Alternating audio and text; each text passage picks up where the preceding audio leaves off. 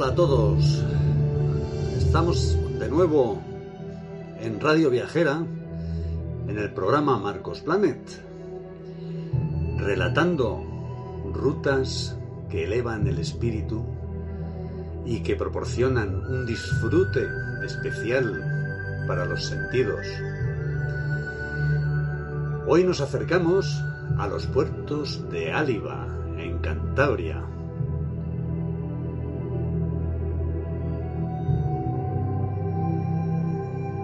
Comenzamos narrando esta experiencia épica que pasa por las tierras benditas del macizo central de los picos de Europa. Nunca conocerás la verdadera esencia de estos paisajes escondidos si no los visitas. Son lugares al alcance de todos que ofrecen a quien quiera descubrirlos todas sus maravillas.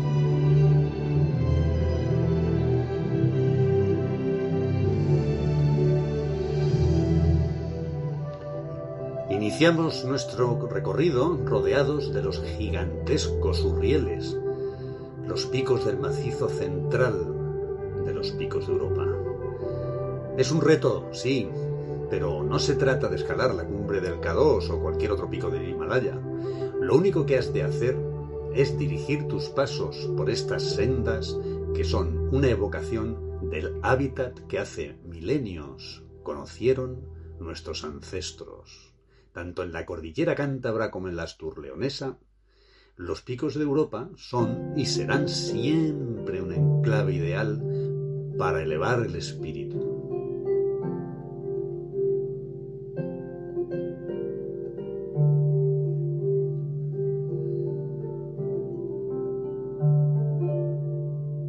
Agradecemos a la Mater Naturae haber puesto a nuestra disposición sus bienes más preciados.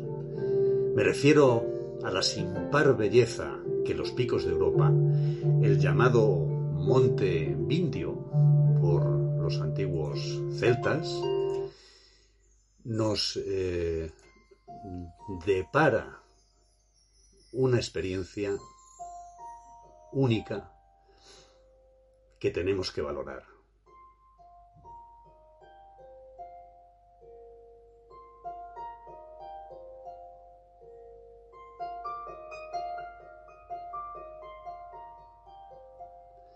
El instinto de supervivencia del ser humano le ha llevado a habitar laderas, prados y collados allá donde la riqueza natural del terreno le ofrecía más garantías.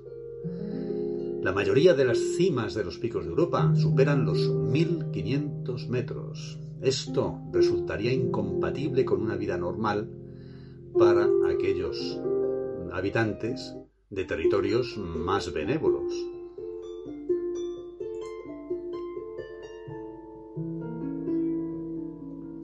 Pastores, agricultores de alta montaña y elaboradores de forja, queso y otras manufacturas han tenido que superar ese reto. Y es que nunca jamás seremos suficientemente elocuentes para relatar qué es lo que sentimos al transitar por estas sendas maravillosas de los picos de Europa.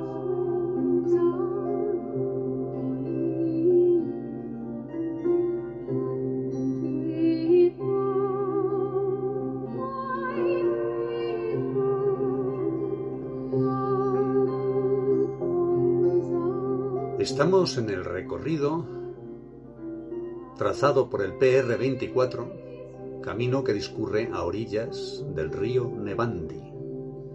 En el anterior artículo llegamos a Sóteres partiendo de Poncebos, en la frontera exacta entre Asturias y Cantabria.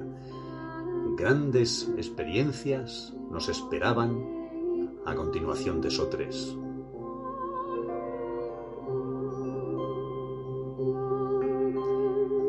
Experiencias que vamos a contaros ahora. Os invitamos a realizar este descubrimiento mágico avanzando por el macizo de los picos de Europa entre las cimas llamadas Urrieles y la zona cántabra abierta entre el pico Valdecoro y Espinama. Espinama es un lar del municipio de Camaleño, enclavado a los pies de los picos de Europa y que pertenece a la comarca de Liébana, en Cantabria.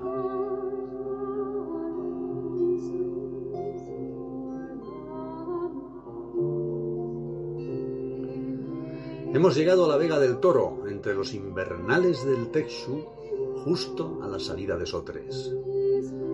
Y es que estamos inmersos entre dos provincias mágicas de la geografía nacional.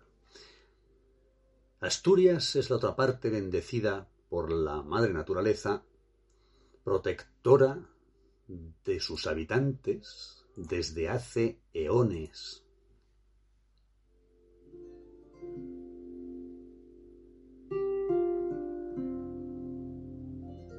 Nada más salir de Sotres, tras el conocido Curbón, encaminamos nuestros pasos hacia Espinama. Nos encontramos con un pastor de los pocos que ya quedan, quien amablemente nos indicó que barruntaba tormenta ya para la tarde. Iba acompañado de un mastín gigantesco de pelaje blanco marfil. Su dueño nos recomendó prudencia y no pararnos mucho rato en medio del camino para evitar las lluvias anunciadas.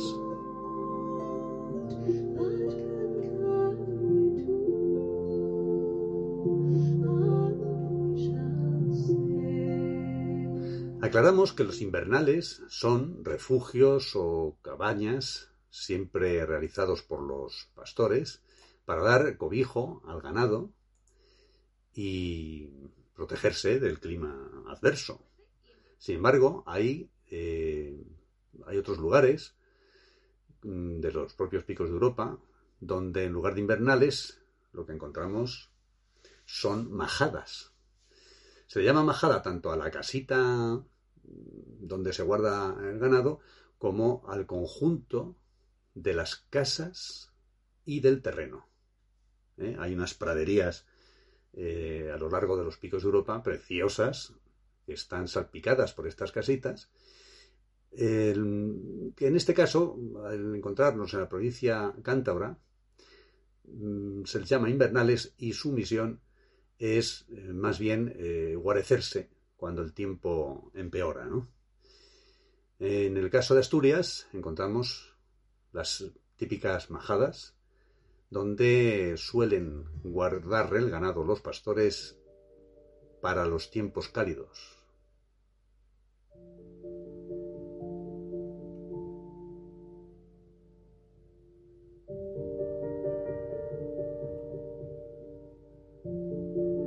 Hemos encontrado los invernales del Texu.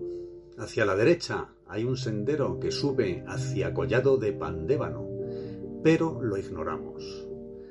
A continuación encontramos una linda fuente de aguas prístinas justo al inicio de las Vegas del Toro, a 1067 metros exactamente sobre el nivel del mar, y llegamos a un cruce por la derecha llamado la Lomba del Toro, que conduce al refugio de Áliva.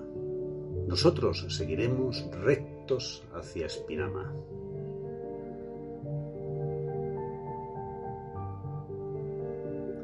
Al fondo eh, de esta ruta que iniciamos a la salida de Sotres, atravesando la Vega del Toro, eh, nos encontramos con el perfil, el maravilloso perfil, del pico Escamellau, con sus 2.075 metros de altura. seguidamente vamos a aclarar que los picos de Europa se dividen en tres macizos, el occidental o del Cornión, el oriental o de Ándara y el macizo central o de los Urrieles.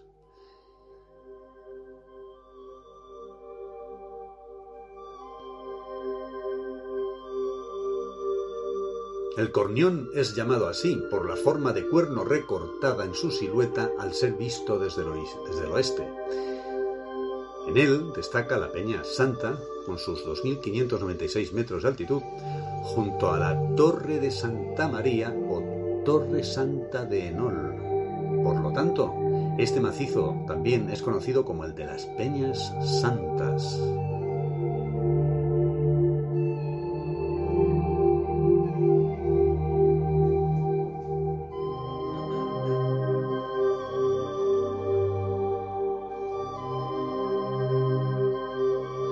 Pues bien, estamos en el paraje y valle de las Moñetas, a los pies de la Sierra Juan de la Cuadra. Al este vemos las estribaciones del macizo de Ándara y al oeste los declives orientales de los Urrieles dibujándose las sugerentes siluetas de Pica de Balbín, Cuchella de Fresnidiello y Peña de Fresnidiello.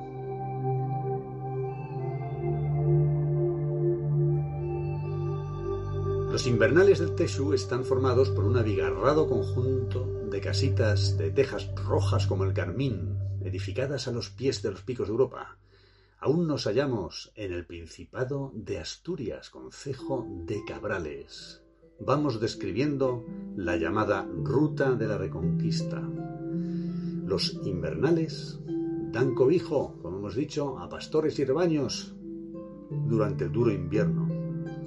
Imaginamos las condiciones que a todos ellos les ha tocado vivir.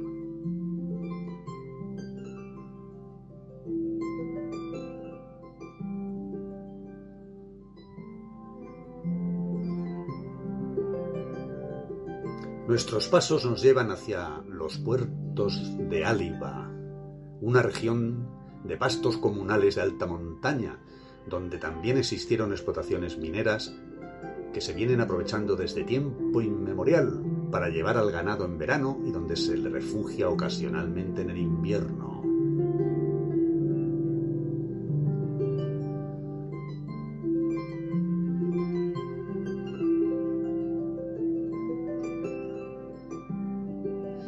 Esta zona está rodeada de magníficos pastos de alta montaña, nos podemos imaginar, ¿no? Porque entre tanta riqueza natural, con un terreno bendecido por las lluvias y las nieves, el agua y los pastos ricos en nutrientes abundan por estos pagos.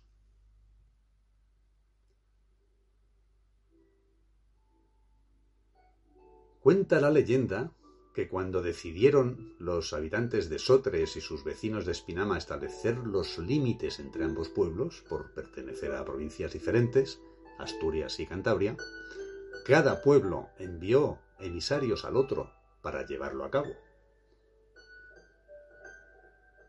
El acuerdo consistió en salir de cada pueblo cuando cantase el gallo. El punto donde se encontraran quedaría fijado como límite de las praderías pertenecientes a ambas comunidades. Sin embargo, los oriundos de Espinama decidieron emborrachar al gallo y consiguieron que cantara antes de tiempo, con lo que fue posible que los de Espinama salieran antes que los de Sotres. De este modo, Espinama pudo acceder a la mejor y más extensa parte de terreno. Aquello se tradujo en la posesión de prácticamente todas las praderías de Áliba.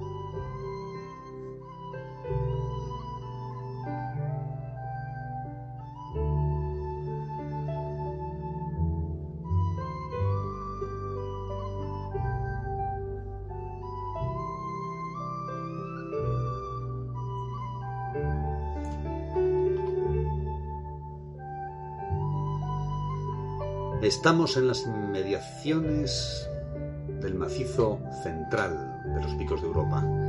Aún nos hallamos en el Principado de Asturias, concejo de Cabrales, en nuestro camino hacia la llamada Ruta de la Reconquista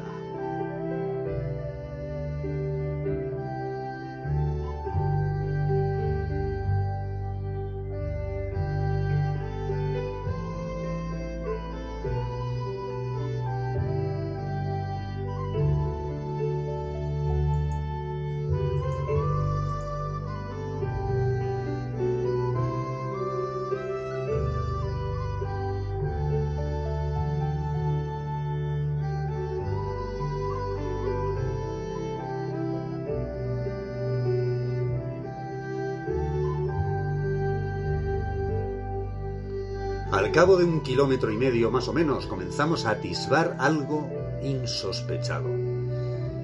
Se trata del perfil de una cruz cristiana. Es el inicio de una loma que va anunciando a cada paso que damos el perfil de una edificación más que singular.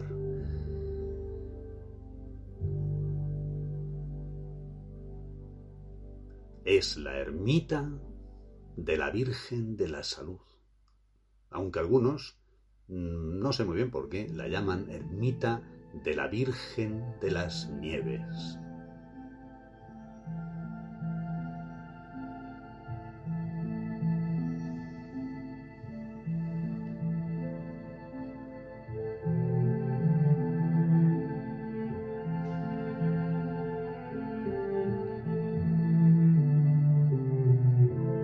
La festividad de la Virgen de la Salud se celebra el día 2 de julio.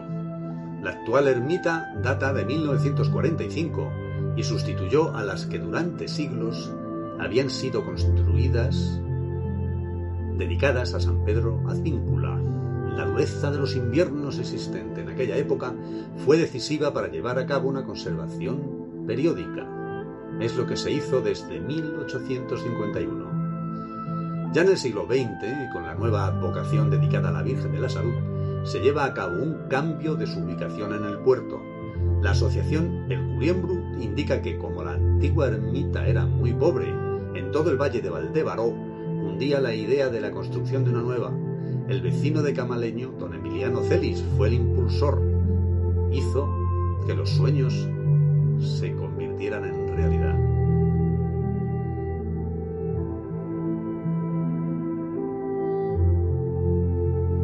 Entre todos los pueblos de los alrededores echaron una mano para levantar la nueva ermita. Cada cual se comprometió a un trabajo específico, como abrir cimientos, aportar piedras, madera, cemento, agua. En 1945 comenzaron las obras y en el 46, el día 2 de julio, fiesta de la salud, se inauguró la preciosa ermita que hoy luce en el centro del puerto de Áliva. Don Enrique de Posada, natural de Pembes y residente en Sevilla, dispuso que a sus expensas se edificara en dicho sitio una ermita y accediendo a la solicitud de algunos devotos, les mandó una imagen de Nuestra Señora con el título de la Virgen de la Salud. Realizado en madera de cedro, con su niño en los brazos, cuenta además con todos los ornamentos sagrados correspondientes al culto divino, con el doble fin de que los pastores, que son muchos durante el verano en esta región, y otras personas de noble espíritu que se hallaren en el puerto, pudieran cumplir con sus deberes religiosos, oyendo misa en los días festivos, al mismo tiempo que sirviera de asilo o refugio a los transeúntes en los días aciagos y borrascosos, siendo no pocas las personas que deben su vida a esta solitaria ermita.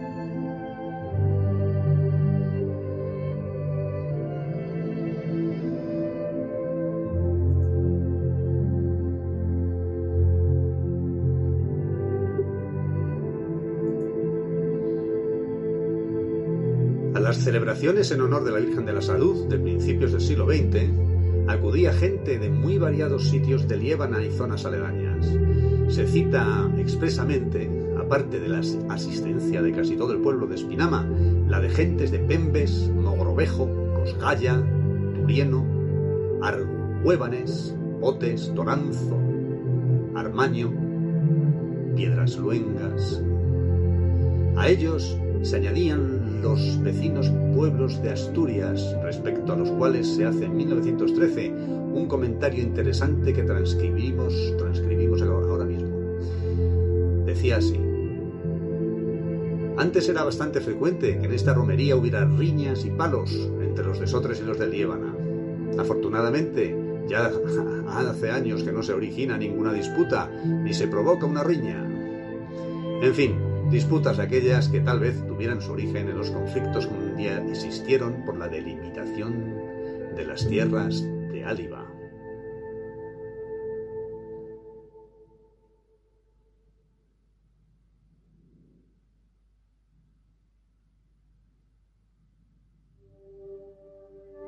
En lo que se refiere a la fiesta en sí, el día 2 de julio comenzaba todo el mundo a moverse, a las 7 de la mañana ya estaban instalados junto a la ermita vendedores de dulces y refrescos que esperaban hacer el gran negocio. Todos conseguían alcanzar la ermita a pie o a caballo, asistiendo a la Santa Misa mientras algunos de ellos lucían vistosísimos trajes.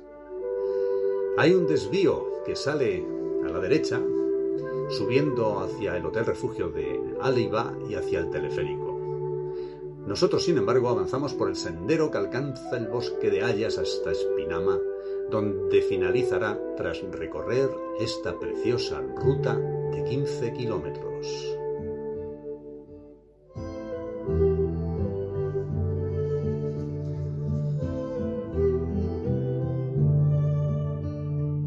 Han transcurrido tres horas y media desde que salimos de Sotres y llegamos a la ermita de Nuestra Señora de la Salud. No existe descubrimiento más enaltecedor. ¿Quieres experimentar pasiones del alma? Pues aquí tienes una. Y es atisbar en la lejanía el perfil de la cruz de la Virgen de la Salud, culminando la ermita.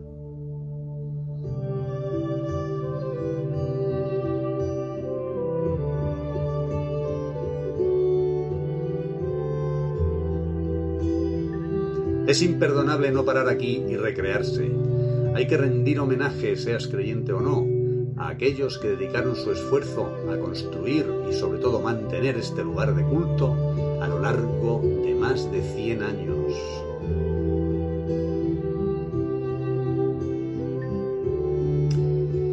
A continuación, os contamos una historia acerca de los orígenes del culto a la Virgen de la Salud. Y es que es una historia que da para mucho contenido.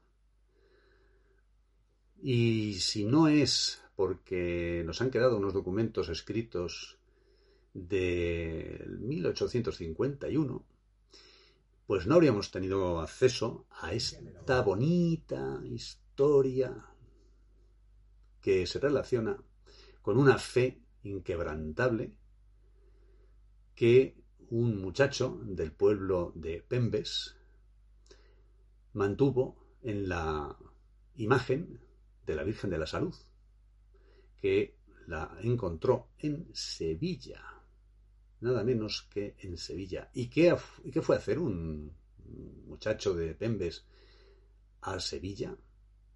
Bueno, vamos a, vamos a indagar un poquito.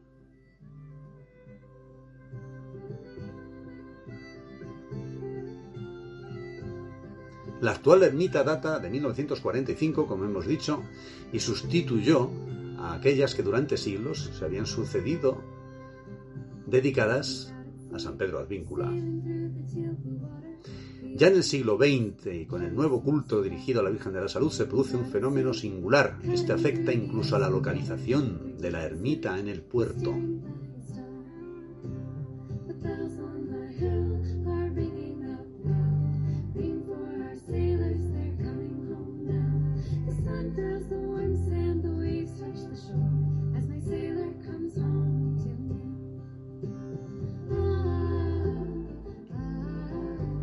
Vamos a explicar ante todo quiénes eran los jándalos. Los jándalos eran jóvenes que emigraban temporalmente en otoño y regresaban periódicamente a la montaña natal cuando se les acababa el dinero ahorrado. En casos excepcionales, conseguían adquirir vivienda propia y dar fe de su tierra en la región andaluza. A finales del siglo XIX, de entre los muchos jándalos que partieron de la cordillera de los picos de Europa, hubo un joven natural de Pembes de apellido Posada que quiso probar fortuna en Sevilla. Como allí rendían culto a la Virgen bajo la advocación de Nuestra Señora de la Salud, el ilustre joven originario del Valle de Liébana quiso demostrar algo. Y ese algo era que él también le profesaba una profunda devoción. En consecuencia adquirió una bella imagen de la Virgen de la Salud, la envió a Pembes y fue transportada por los vecinos del pueblo a la ermita de Áliva.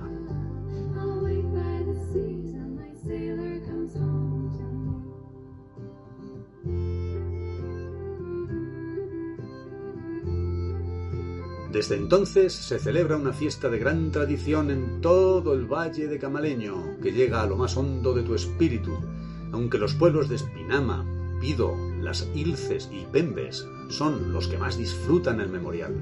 Esto es debido a su proximidad a la ermita, todo un icono de los puertos de Áliva.